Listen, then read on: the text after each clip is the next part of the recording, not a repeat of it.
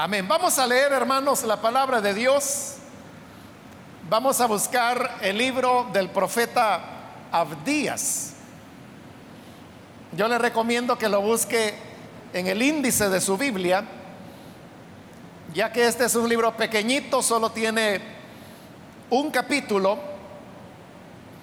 y probablemente en su Biblia sea una página o a lo mejor menos y le va a costar encontrarlo pero en el índice puede buscar el profeta Abdías y ahí vamos a leer los versículos en los cuales vamos a recibir la palabra del Señor en esta oportunidad.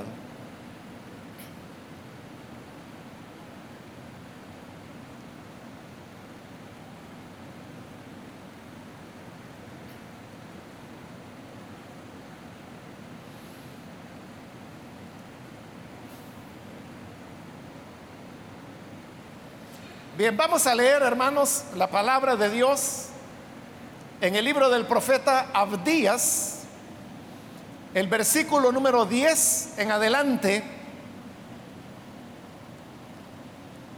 Por la violencia hecha contra tu hermano Jacob, te cubrirá la vergüenza y serás exterminado para siempre.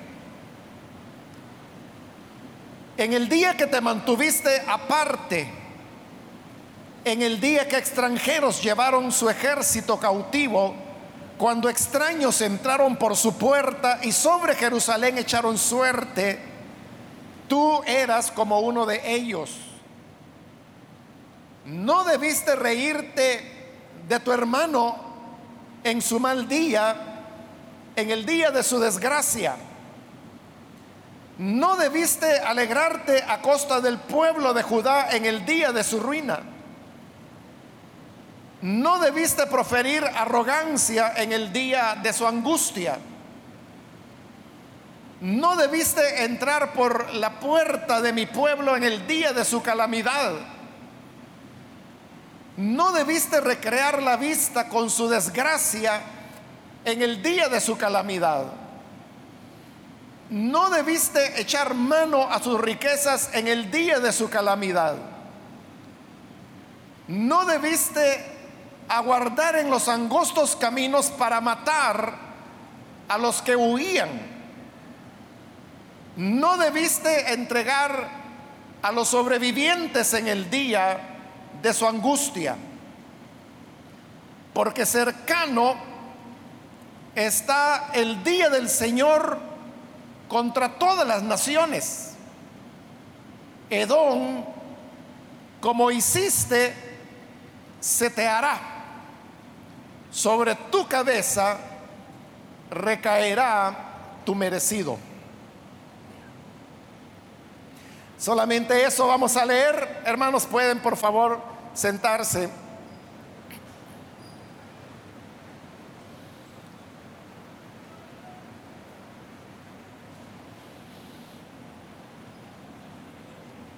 Hermanos, de seguro ustedes, un lector o lectora de la palabra de Dios, y sabrá que Abraham tuvo un hijo que se llamó Isaac, y luego cuando Isaac llegó a ser un hombre adulto, se casó a los 40 años de edad, y luego eh, su esposa también dio a luz pero sucede que eran mellizos o gemelos, como le llamamos nosotros, gemelos falsos. Así que nacieron dos bebés en el mismo alumbramiento. Uno de ellos era Esaú, que realmente fue el que nació primero y por lo tanto era el primogénito. Y luego nació Jacob, su hermano.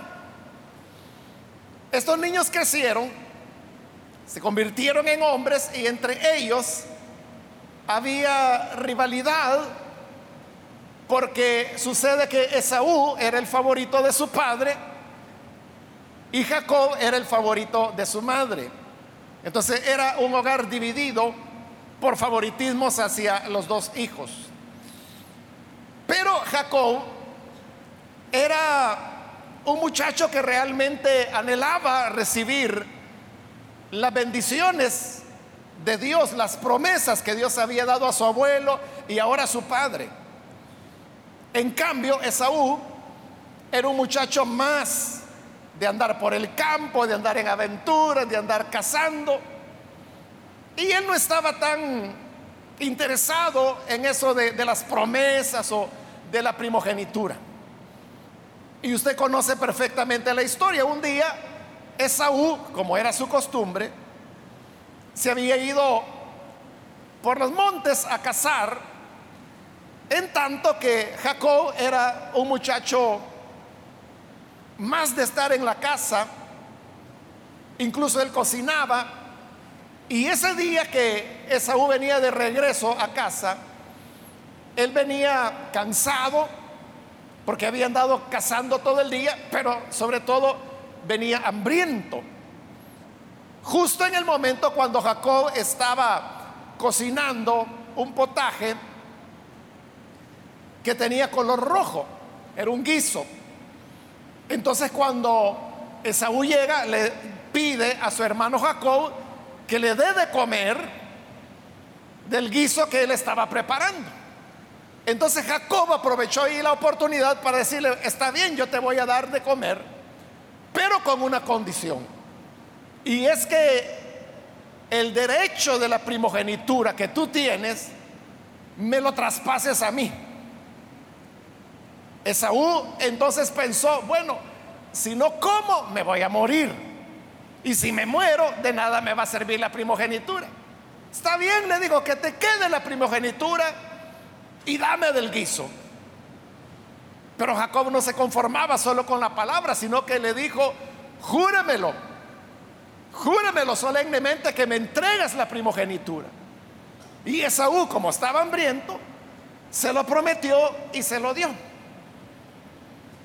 Entonces Esaú comenzó a comer el guisado que su hermano Jacob había preparado, pero como le he dicho, este guisado era de color rojo. Por eso es que a partir de ese evento, de esta historia que le acabo de resumir, las personas comenzaron a llamar a Esaú rojo, porque era rojo el potaje que él se había comido. Solamente que eh, en la lengua, en el idioma que se hablaba ahí en Canaán, la palabra rojo se dice Edom. Y así es como las personas ya no hablaron más de Esaú, sino que comenzaron a llamarle Edom, Edom, Edom que significa rojo. Estos hombres crecieron, se casaron, tuvieron hijos y de cada uno de ellos surgió un pueblo.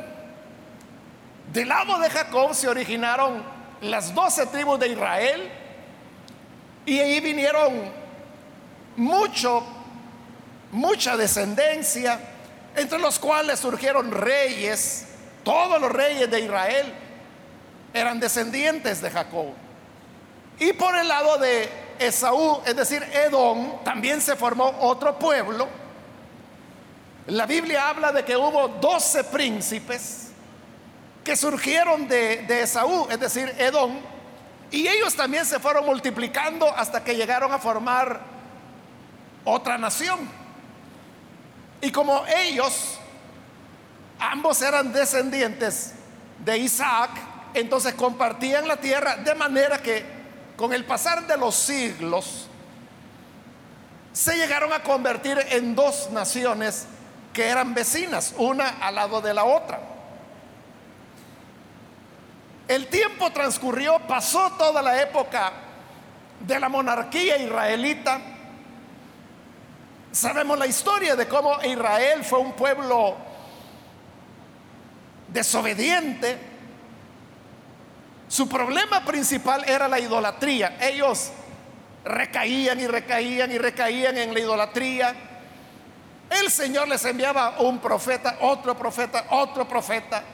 Les enviaba advertencia, les enviaba sequías, les enviaba pestilencias, les enviaba guerras para ver que se corrigieran.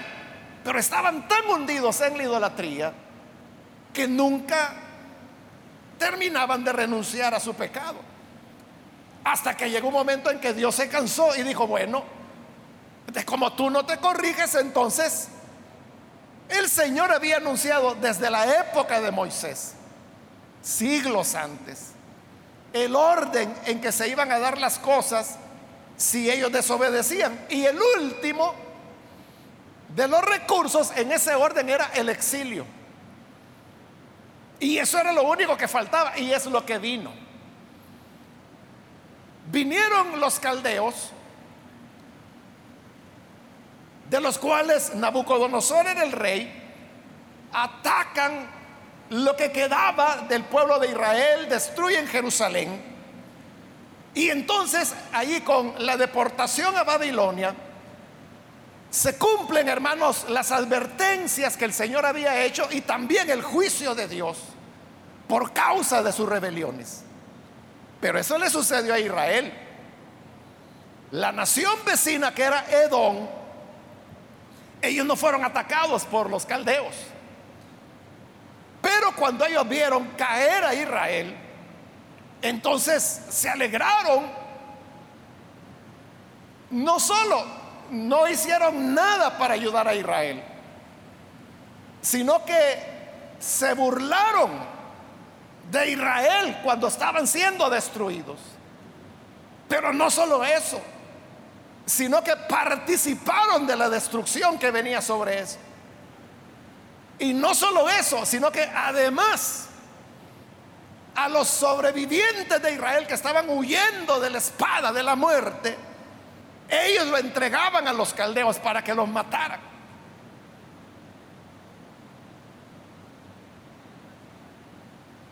Este Edom, esta nación de Edom que hizo todo esto durante la deportación de Israel, no olvidemos, hermano, que era, eran hermanos. Por eso yo retrocedí a Génesis y le recordé de, de cómo Jacob de donde vino Israel, y Esaú, de donde vino Edom, son hermanos que compartieron el vientre de su madre. Eran hermanos mellizos. Nacieron solo con unos minutos de diferencia. Pero siendo hermanos, sucede que Edom se burla y se regocija del mal y de las desgracias, o como repetidas veces lo dicen los versículos que leímos, de la calamidad que había venido sobre Israel. Era cierto, hermanos, de que en este momento ya habían pasado siglos de la historia de Jacob y de Esaú, hacía ya más de mil años, casi dos mil años. Pero eso no quitaba el hecho de que en su origen ellos eran naciones hermanas. Entonces lo que está haciendo Edom es que se está regocijando por la calamidad de su hermano. Y frente a esa actitud de burla hacia su hermano, es que Abdías, el profeta del Señor, del cual no sabemos mayores detalles y a lo mejor usted ni sabía que había un profeta llamado Abdías, porque como le dije al principio es un libro pequeño, es un solo capítulo y es corto, no, no llena ni una página de nuestras Biblias. Pero este es el profeta que el Señor levanta para advertirle a Edom sobre la maldad que él ha cometido al desentenderse de su hermano.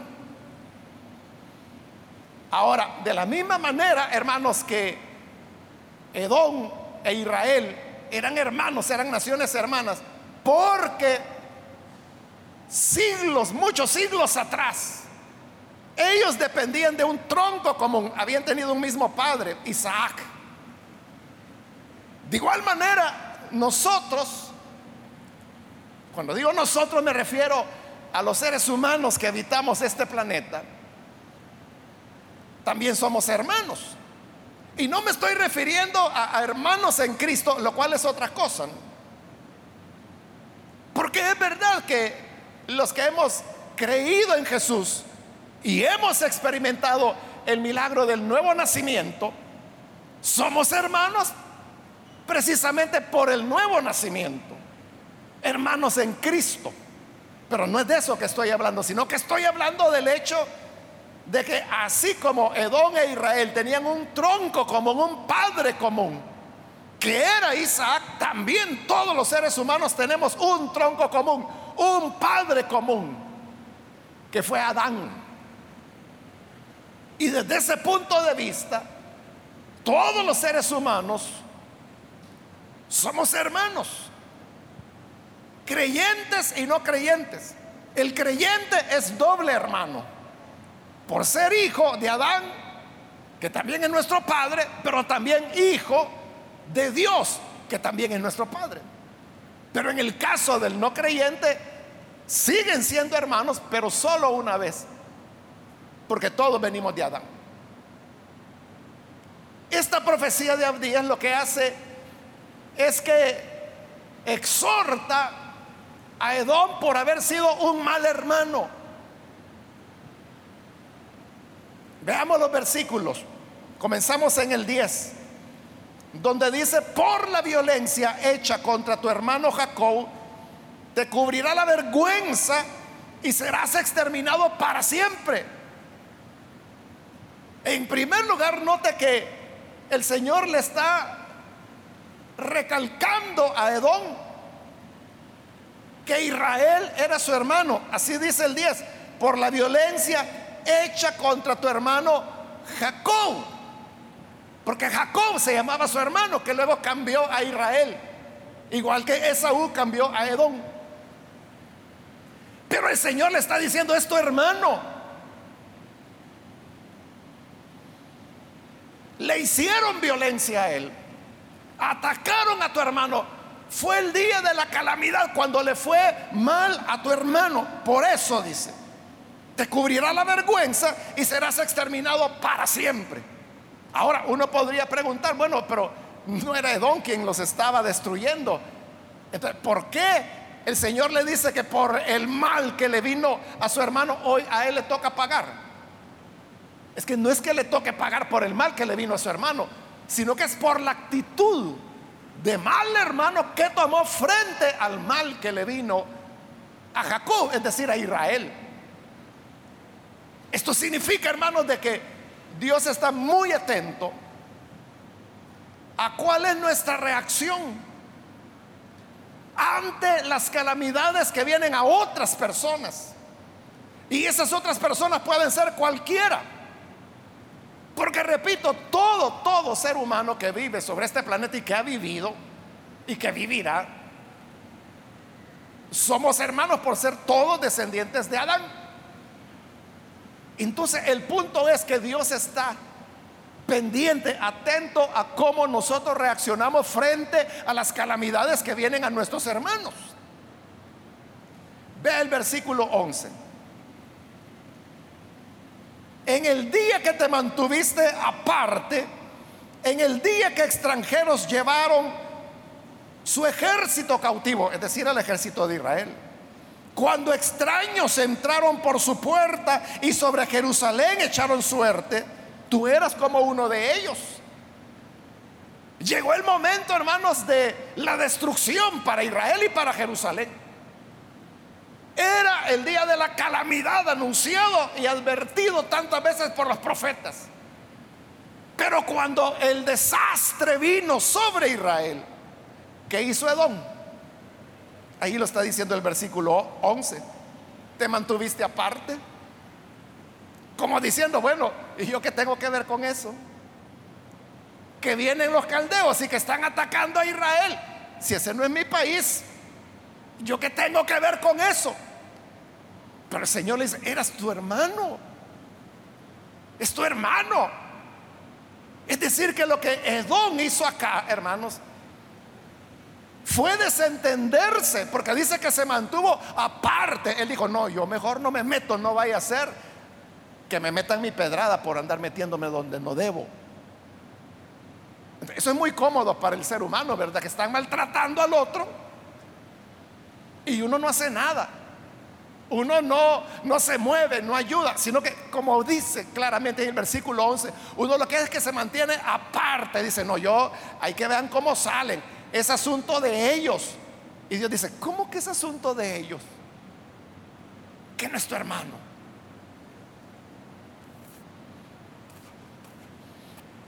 Hermanos, aún el sentido natural.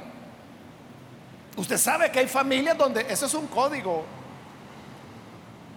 Porque los padres enseñan así a los hermanos y les dicen, miren, ustedes son hermanos, ustedes tienen que apoyarse.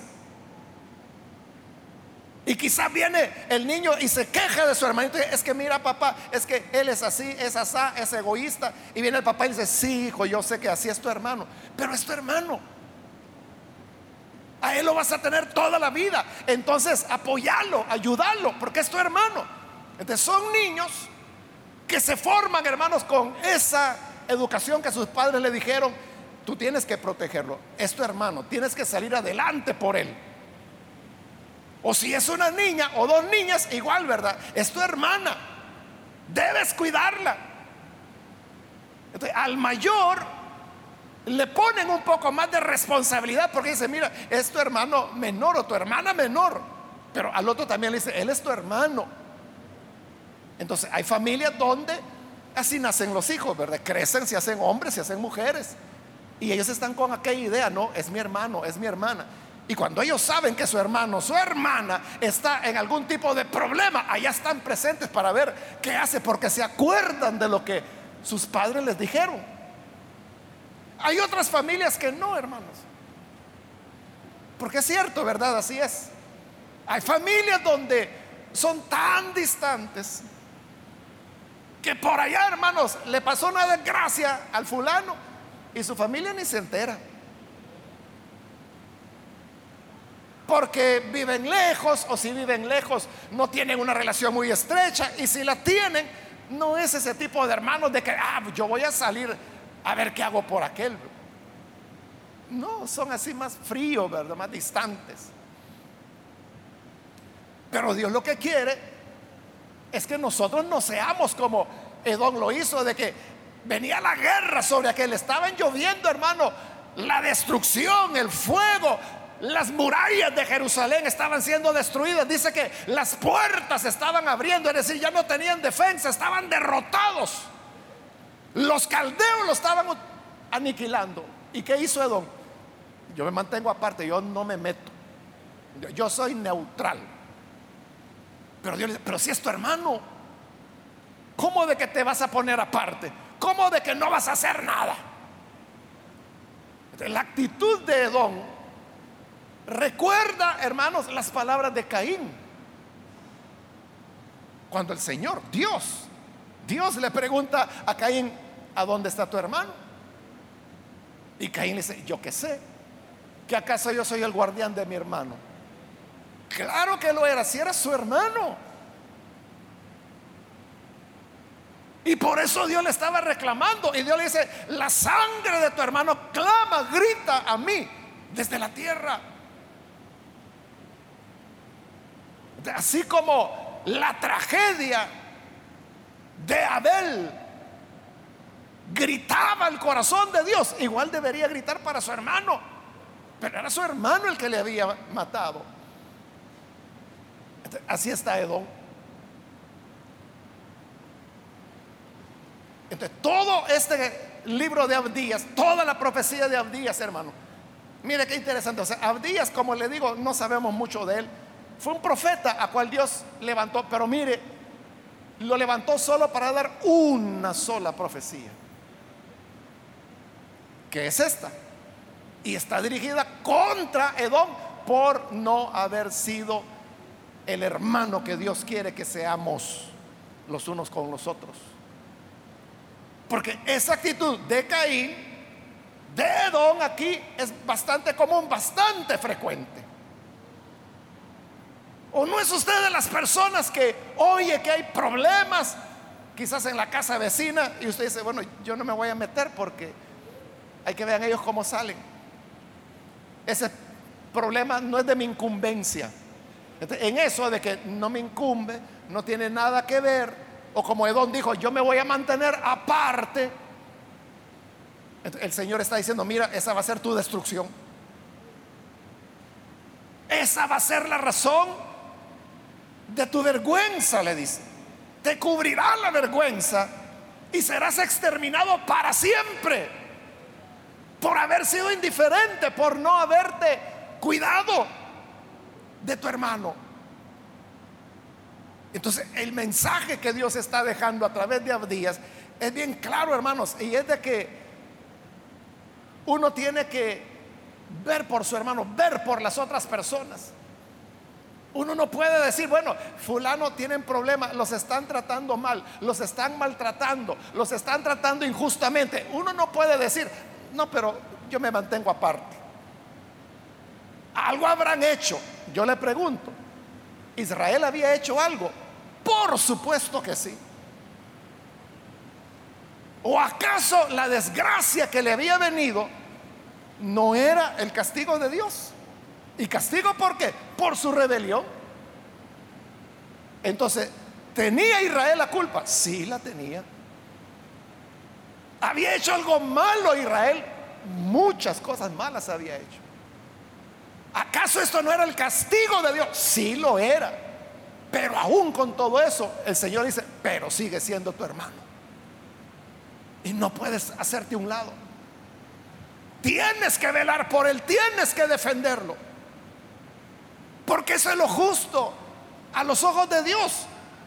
Uno lo puede justificar teológicamente y decir, bueno, es la ira de Dios la que está cayendo sobre ellos. Y era cierto. Entonces yo no me voy a meter porque entonces algo voy a cargar yo de la ira de Dios. Pues ahora la ira viene contra ti, le dice Edom. Porque viste a tu hermano y lo que hiciste fue apartarte. Y si era tu hermano tenías que haberlo ayudado. Señor, pero si era tu castigo. Sí, pero el castigo no quita la misericordia.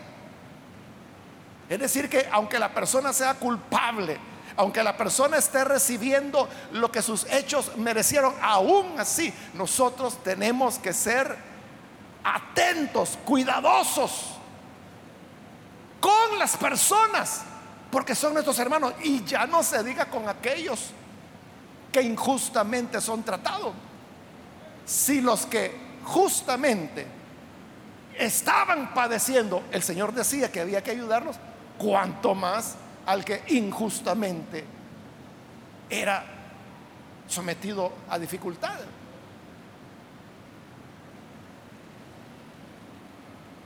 En el versículo 12, aquí va a comenzar, hermanos, una lista de ocho no debiste. Porque ocho veces el Señor le dice, por ejemplo en el 12, no debiste reírte de tu hermano. Luego dice siempre en el 12, no debiste alegrarte a costa del pueblo. Siempre en el 12, no debiste proferir arrogancia. Y así va, son ocho, no debiste. Es decir, lo que no debió hacer Edom y que sí lo hizo. ahí está retratado, hermanos, lo que, cuál es la actitud, qué es lo que Dios espera de nosotros ante las calamidades que vienen a los demás. Dice el primer, no debiste, en el versículo 12, no debiste reírte de tu hermano en su mal día, en el día de su desgracia. O sea, eso es lo primero, ¿verdad? Es inhumano, es cruel, es nada cristiano que usted se ponga a celebrar el mal que viene a otra persona. Eso fue lo que Don hizo. Y por eso el Señor le está diciendo, no debiste reírte de tu hermano en su mal día. Porque como le digo, quizá, hermanos, las personas están cosechando lo que ellos mismos sembraron. Pero eso uno debe verlo con temor. No debemos ponernos a celebrar de que le vino el mal a aquel fulano, y mucho menos si es nuestro hermano sino que más bien eso nos debería hacer sentir temor. Porque si vemos que una persona está cosechando el mal que sembró, Entonces significa que bien nos puede pasar a nosotros. Puede ser que el día de mañana somos nosotros los que vamos a cosechar el mal que hicimos. Porque ¿quién es? Como Jesús preguntó, el que está libre de pecado. ¿Quién de ustedes está libre de pecado? El que esté libre de pecado, tire la piedra con gusto, alégrese, gócese ahí tirando pedradas si estás libre de pecado. Pero como no es así, ahora usted puede decir, no, pero yo no soy tan malo como los otros. Entonces, si no eres tan malo, ¿por qué no muestras una bondad y una compasión que los malos a veces la tienen y tú que te dices cristiano no la tienes? Entonces el Señor dice, no debiste alegrarte. eso le desagrada a Dios.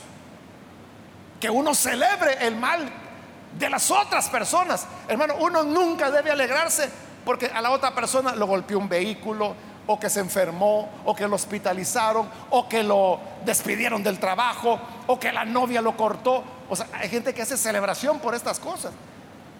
Pero es tu hermano. Y usted, puede decir, pero me cae mal, pero es tu hermano.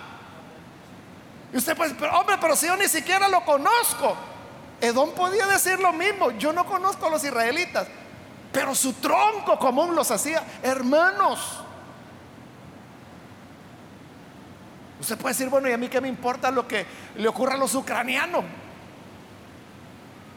Son tus hermanos, son tus hermanas. Porque pertenecen a la raza humana, son hijos de Adán igual que tú. Yo no creo que usted sea de las personas que celebran, ¿verdad? Que le llegó la guerra, que los mataron, que las niñas las violaron. Quiero pensar que usted no es de esa clase de gente. Pero puede ser que a otras personas que sí tenemos más cerca y que quizás usted conoce, Usted dice, bueno, ya era tiempo que le dieran su merecido a esa fulana, ya era tiempo que le cayeran la boca a ese mengano.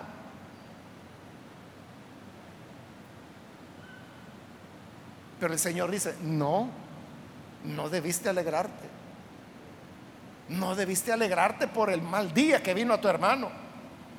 No debes alegrarte por el día de su desgracia. Luego viene el siguiente, no debiste alegrarte a costa del pueblo de Judá en el día de su ruina.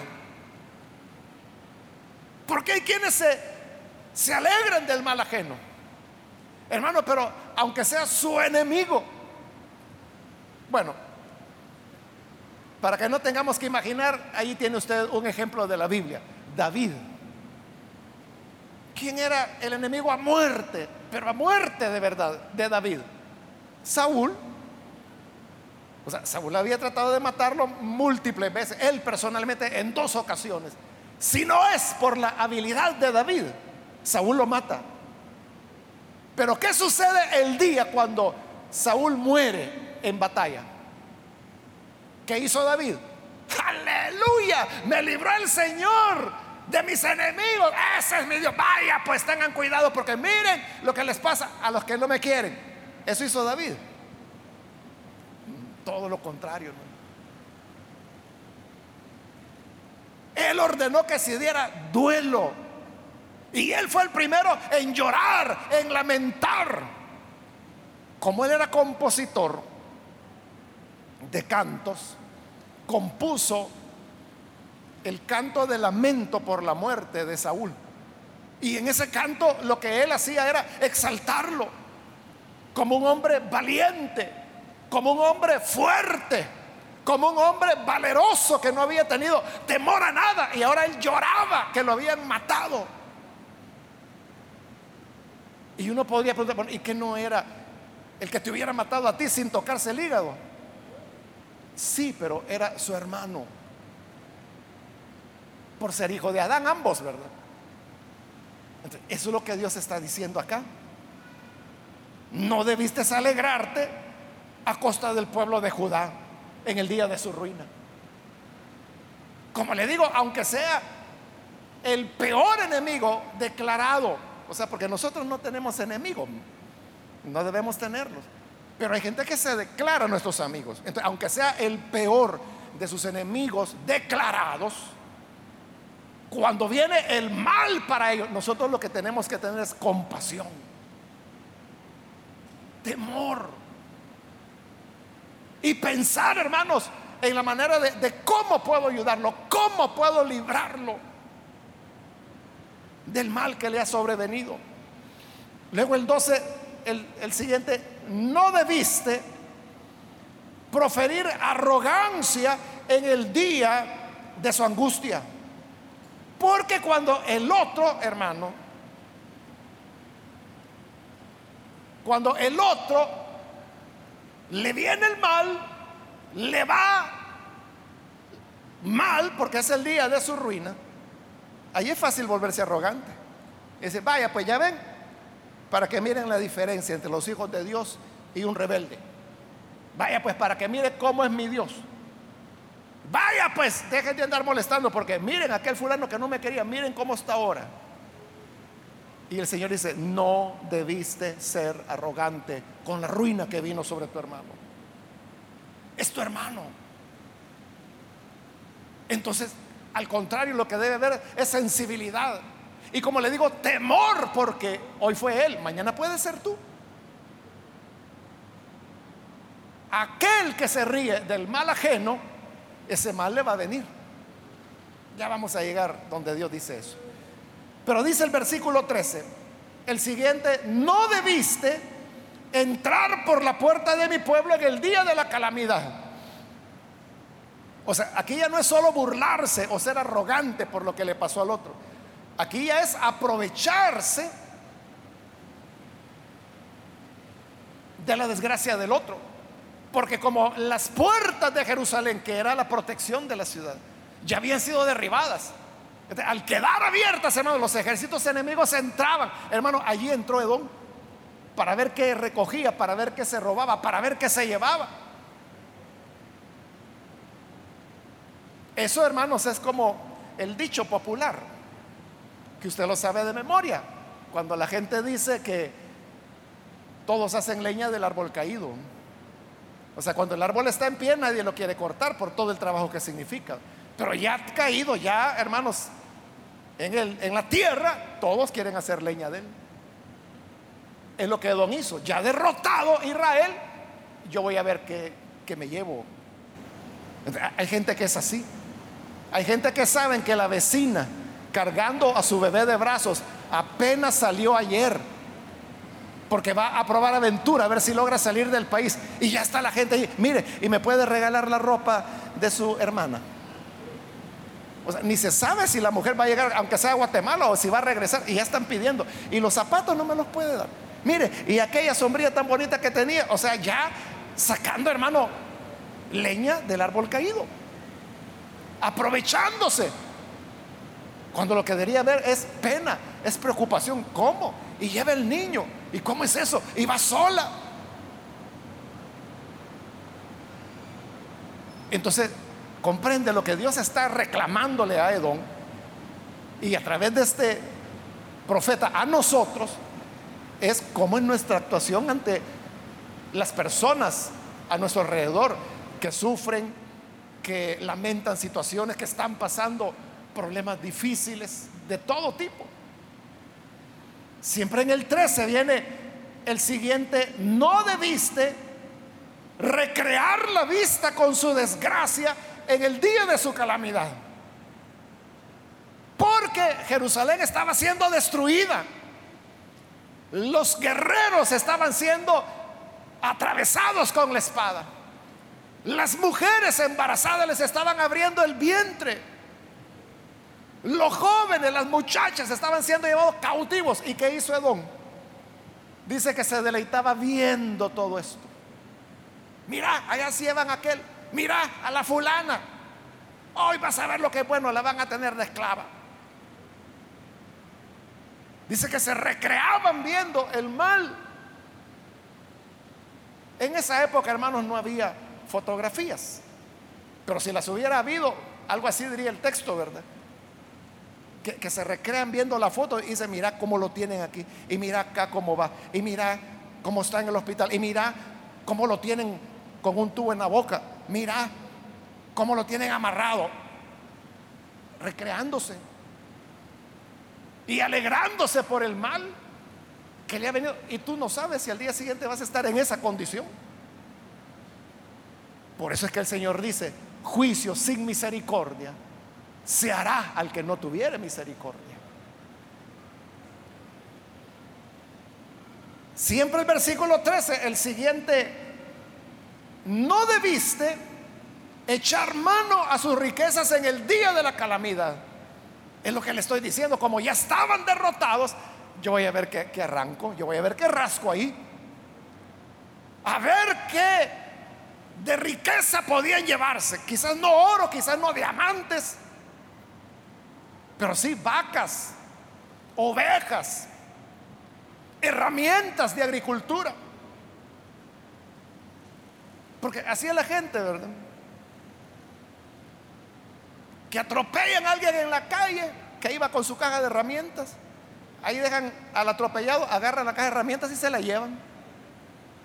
O que alguien chocó con su vehículo. Hermano, van a ver qué sacan del vehículo a ver si llevaba un teléfono, a ver si llevaba dinero, a ver si tiene estéreo el carro para quitárselo, quitarle los parlantes, quitarle la llanta de repuesto, quitarle las herramientas del vehículo y el pobre ahí sangrando, hermano, quizás con el carro encima. Y el otro aprovechando a ver qué beneficio va a sacar. O sea, eso es abominable a los ojos de Dios. Eso no debemos hacerlo como seres humanos que somos, y mucho menos si nos decimos hijos de Dios. Si nos decimos hijos de Dios, como Pablo le decía a los romanos que él se gozaba con los que se gozaban y lloraba con los que lloraban. Entonces las penas ajenas deben ser nuestras penas. Las calamidades de otros deben ser nuestra calamidad. El día malo de otro debe ser motivo de preocupación para nosotros. O sea, no podemos alegrarnos no podemos justificarlo. Si somos hijos de Dios, no podemos hacerlo. Luego en el 14, vamos con el séptimo. No debiste aguardar en los angostos caminos para matar a los que huían. O sea, esto es lo peor. No solo se recreaban viendo cómo mataban a sus hermanos, sino que ellos mismos decían, estos fulanos por aquí van a escapar, aquí me quedo, para que cuando venga yo les voy a dar. Y los mataban a sus mismos hermanos, igual que Caín, que mató a Abel. Hay gente que es así, hermano. Hay evangélicos que son así. Miren, ahí andan buscando a saber a quién. Ah, mire, venga, por allá está, allá está, allá. O sea, en lugar de guardar a su hermano, ellos terminan matándolo. Es lo que dice el versículo 14, no debiste hacerlo, no debiste aguardar esperando en los caminos angostos para matar a los pobres que venían huyendo. Y el octavo, no debiste entregar a los sobrevivientes en el día de la angustia. Algunos lograron, hermanos, sobrevivir, lograron escapar. ¿Y qué hicieron ellos? Entregarlos. Mire, señor Caldeo, este fulano se escapó y lo entregaban. Y eran sus hermanos. Eran israelitas. Descendientes del mismo tronco. Del tronco de Isaac. Hay personas que son así, ¿verdad? Hermano, en las guerras hay personas que entregan a otros Recuerdo, hermanos, en el año 80, cuando yo llegué para iniciar la obra allá en la ciudad de Santa Ana, allá había, bueno, hay todavía una iglesia, pero había un pastor que hoy ya falleció, ya era un señor. Y yo, hermano, apenas tenía unos meses de haber llegado. Pero como eso era algo que se sabía mucho, y el comentario que había ahí entre los vecinos en el barrio era que este pastor estaba muy cercano a lo que era la Guardia Nacional de esa época. Y mucha gente ahí comentaba de que varias personas, jóvenes sobre todo, habían sido capturados, torturados, desaparecidos o asesinados porque él los estaba entregando. Era lo que en esa época le llamaban un oreja. Y él era pastor de esta iglesia. Yo oí eso, hermanos, pero pues uno oye a los vecinos. El problema es cuando lo oye aquí, lo oye allá, lo oye allá. O sea, todo el mundo dice lo mismo. Uno dice, bueno, algo de cierto de tener eso. Pero ¿sabe dónde yo vi que era cierto? Es cuando llega el 10 de enero del 81 del siguiente año, que es cuando estalla la guerra. Bueno, realmente fue el 11 porque ya fue el domingo por la mañana. Toda la noche había sido de tiroteos en Santa Ana. En la mañana del domingo se tranquilizó un poco, como ya estaba algo tranquilo, yo salí para ver qué, qué pasaba. Salí a la calle y oí que allá a lo lejos, hermano, estaban como hablando en un megáfono, pero yo no entendía qué estaban diciendo. En la radio yo había escuchado que el gobierno de esa época decía que la noche anterior, el sábado, había habido ataques armados en diferentes puntos del país, pero que ya las cosas estaban controladas. Entonces dije yo, ah, bueno, entonces ya está controlado, ya todo está tranquilo, pero cuando yo oí el megáfono a lo lejos, era una mujer, una voz de mujer, me extrañó y bueno, ¿qué será eso? Entonces yo fui caminando, porque yo vivía en un pasaje, entonces salí a la calle principal. Hermano, cuando salgo a la calle principal, sí, todo estaba controlado, pero por la guerrilla, o sea, estaba totalmente tomada, por lo menos esa zona, la parte de sures ahí de Santa Ana, que era donde yo vivía. Y el megáfono que oía, hermano, era en una escuela que creo que tiene tres pisos el edificio, entonces allá arriba se habían parapetrado la guerrilla y había una mujer efectivamente con un megáfono que estaba diciendo eso, ¿verdad? que eran las fuerzas del Frente Farabundo Martí que habían tomado la ciudad y que la noche anterior habían incendiado el cuartel, lo cual era cierto. Pero lo que le quiero decir es esto. Casi enfrente estaba la casa de ese pastor que le digo. Hermano, lo habían hecho nada. Él escapó, o sea, él no, yo creo que empezó ahí los primeros tiros y él se fue. Pero hermano, habían destruido todo. Y las cosas que eran de la casa de él las habían sacado y con eso habían hecho parte de las barricadas que atravesaban la casa, la, la calle. la única casa. O sea, ellos no tocaron nada, excepto esa casa. Entonces yo dije, entonces es cierto. Es cierto lo que dicen de este hombre. O sea, saben qué clase de persona es y por eso es que han tomado esta represalia contra él. Un pastor le estoy hablando. Entonces no nos debe extrañar que hoy el Señor dice, no debiste entregar a los sobrevivientes en su angustia, porque era el momento de la angustia, apenas habían escapado.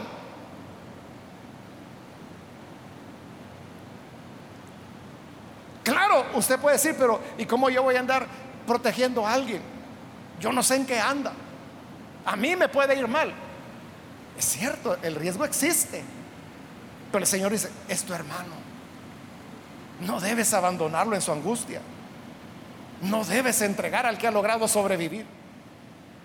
Y termino ya, hermanos, con el 15, donde dice el Señor, porque cercano está el día del Señor contra las naciones contra todas las naciones. Bueno, hoy fue contra Israel. Ahora dice el Señor, hoy voy con todas las naciones. Edom, Edom, como hiciste, se te hará. Sobre tu cabeza recaerá tu merecido. Ahí está. Como hiciste, se te hará. Te burlaste, se van a burlar de ti cuando te ocurra lo mismo. No te importó, te hiciste aparte para no ayudar a tu hermano, también se van a apartar para dejarte solo a ti. Todo lo que hiciste recaerá sobre tu cabeza. Como hiciste, se te hará. Por eso, hermanos, nosotros debemos mostrar compasión. Con el hermano caído, porque a veces los hermanos fallan, caen en pecado. Y algunos ya ni los saludan. Ya no les pueden decir Dios les bendiga. Sino que dicen buenos días, buenas tardes, si acaso, ¿verdad? Si no, no le hablan. O sea, pero... Y tú estás libre de pecado. Quizás aquel está caído en desgracia porque lo descubrieron. A ti todavía no te descubren. O puede ser que andes en integridad y no hayas hecho nada, pero ¿qué te garantiza que mañana no seas tú el que falle? Entonces tú vas a querer que alguien te extienda la mano, que alguien te anime y que te diga, sigamos adelante hermano, no se quede. Es que me da vergüenza ir a la iglesia. No, no tenga pena. Vamos, yo voy a ir con usted, le voy a acompañar. Adelante. Eso es lo que usted va a desear. Pero si usted no lo hizo, si usted se apartó del hermano, lo que hiciste se te hará, dice el Señor. O sea, Dios es justo, hermano. Dios no le va a dar más que lo que usted hizo. Lo hiciste, entonces hoy recíbelo. Tú preparaste esa cucharada. Hoy tómala, tómatela tú. Que Dios nos ayude, hermanos, a ser compasivos, misericordiosos con todos, con el malo, con el enemigo, con el que la merece, con el que no la merece, con el que, el que pecó, el que falló, con el que robó, lo que sea. Pero el que hace misericordia recibirá la misericordia que haya hecho. Amén. Que Dios nos ayude, hermanos. Vamos a cerrar nuestros ojos y vamos a orar, pero antes de hacer la oración yo quiero invitar a las personas que todavía no han recibido al Señor Jesús como su Salvador. Yo quiero invitarle para que usted no deje pasar este momento y pueda recibir la salvación que Jesús da. Si necesita recibir al Señor allí donde se encuentra, póngase en pie, póngase en pie en señal de que usted desea entregar su vida al Señor y comenzar a vivir como hermano de la humanidad. Muy bien, aquí hay una persona, que Dios la bendiga. Alguien más que necesita entregarse al Señor puede ponerse en pie. ¿Hay alguien más que necesita hacerlo? Póngase en pie en el lugar donde se encuentra. Hágalo en este momento porque yo voy a ser breve en el llamado. Pero si hay alguien más que necesita recibir a Jesús, póngase en pie y vamos a orar por usted. Si está en la parte de arriba, póngase en pie también. Donde quiera se encuentra, hágalo hoy con toda confianza. Queremos orar por usted. También invito si hay hermanos o hermanas que se apartaron del Señor y necesita reconciliarse, póngase en pie también. Hoy es el momento para hacerlo. ¿Hay alguna persona, hermano, hermana que necesita reconciliarse con el Señor? Póngase en pie. Venga, acérquese. Vamos a orar. Hoy es el momento. Muy bien, de este lado hay otra persona, que Dios la bendiga. Alguien más. Hago ya la última invitación y vamos a orar. Alguien más que necesita recibir al Señor Jesús o reconciliarse, póngase en pie porque esta es ya la última invitación que hice.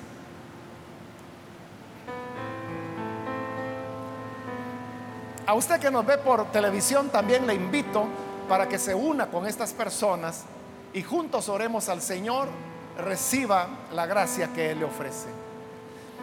Señor, gracias te damos por tu palabra, porque ella despierta nuestro sano entendimiento para comprender la compasión que tú deseas ver en cada uno de nosotros, de los unos hacia los otros. Señor, mira las personas que están aquí, como aquellos que a través de los medios de comunicación se unen a esta oración. Te rogamos, Padre, transfórmales, cámbiales, perdónales y que la gracia que ellos reciben hoy sea el modelo para la compasión que todos debemos mostrar hacia nuestros congéneres. Ayúdanos entonces, Señor, a ser compasivos, bondadosos, llenos de generosidad hacia todas las personas. En el nombre de Jesús nuestro Señor lo pedimos. Amén y amén.